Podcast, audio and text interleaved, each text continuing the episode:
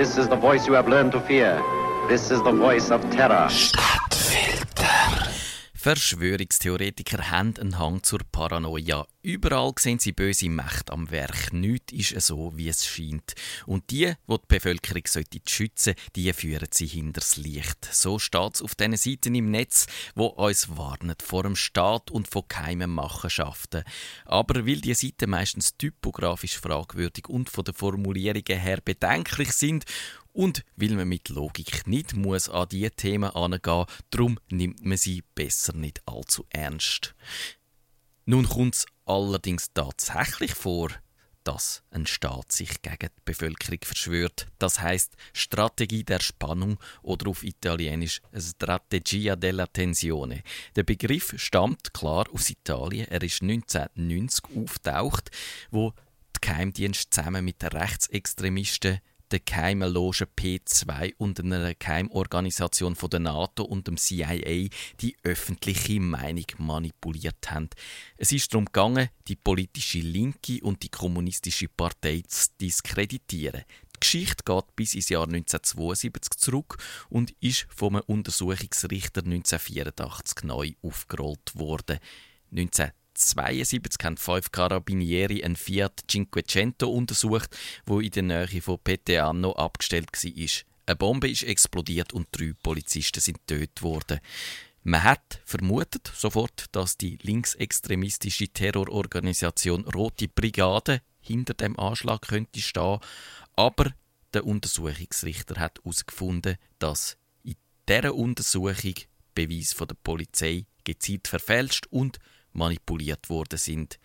Der eigentliche Täter ist ein Rechtsextremist namens Vincenzo Vinci Guerra und der hat dann auch ein volles Geständnis abgeleitet. Der Vinci Guerra hat verraten, dass er von Personen aus dem Staatsapparat deckt worden sei und das Attentat zu einer Strategie, wo Spannung hätte erzeugen gehört hat. Innerhalb vom italienischen Staat ist ein Geflecht aufdeckt worden, die Parallelstruktur hat zwischen 1960 und 1980 Anschläge und politische Mörder verübt und die sind der Linken in die Schuhe geschoben worden. Das Ziel war, die kommunistische Partei zu Italien, die traditionell einen starken Stand hat, in Misskredit zu bringen. Seit dieser Aufdeckung ist die Strategie der Spannung, die Strategia della Tensione, ein stehender politischer Begriff. Der Begriff bezeichnet verdeckte Maßnahmen, wo es darum geht, die Bevölkerung von einer Region oder von einem ganzen Staat zu verunsichern. Ausgeführt werden die Maßnahmen durch den Staat oder durch staatliche Organisationen. Maßnahmen sind natürlich streng geheim und sie umfassen die ganze Palette an Möglichkeiten. Terroranschläge, Mörder, Entführungen, paramilitärische Operationen und psychologische Kriegsführung. Beliebt sind Agents Provocateurs, das sind Lockvögel, wo Leute zu illegalen Handlungen anstiften. Die bringen an einer Demonstration dann friedliche Teilnehmer dazu, Steine zu rühren, Auto abzufackeln und Läden zu plündern. Sie stiften Leute, die eigentlich nur wollen motzen, zu gewalttätigen Protesten an. Auch die sogenannten False Flag Operationen gehören dazu. Die finden, wie der Name sagt, unter falscher Flagge statt oder mit Uniformen vom Find. Nationalsozialisten haben 1939 eine Aktion fingiert. SS-Mannen haben als polnische Freischärler verkleidet den Radiosender Gleiwitz überfallen und der fingierte Überfall ist als Anlass genommen worden, um den Zweiten Weltkrieg loszutreten.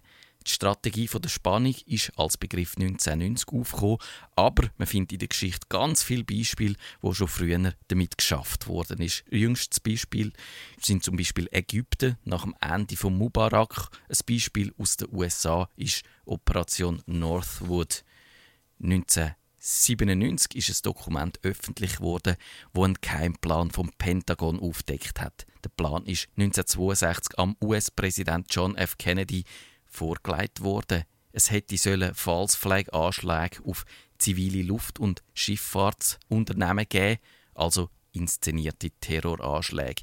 Die hätte man den Kubaner und dem Fidel Castro in die Schuhe schieben. Und sie wären der Anlass für eine Invasion zu Kuba. Gewesen. Der Präsident Kennedy hat seine Unterschrift für das Dokument verweigert und darum ist die Aktion nicht umgesetzt worden. zum Glück. Man kann sich nur ausmalen, was die Operation Northwood während der Kuba-Krise für Folgen gehabt hätte. Auswirkungen hat die Operation Northwood aber trotzdem bis heute.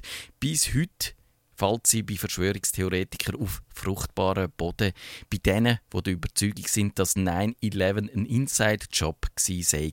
Die Anschläge auf die Twin Towers hätten nach dem Muster als False Flag Operation können abgelaufen sein. Die Inszenierung von Terroranschlägen ist nicht so absurd, wie man meint. Aber immerhin beweist das Dokument zu der Operation Northwood auch, dass Menge US-Präsidenten so vernünftig sind, so ein Dokument nicht zu unterschreiben.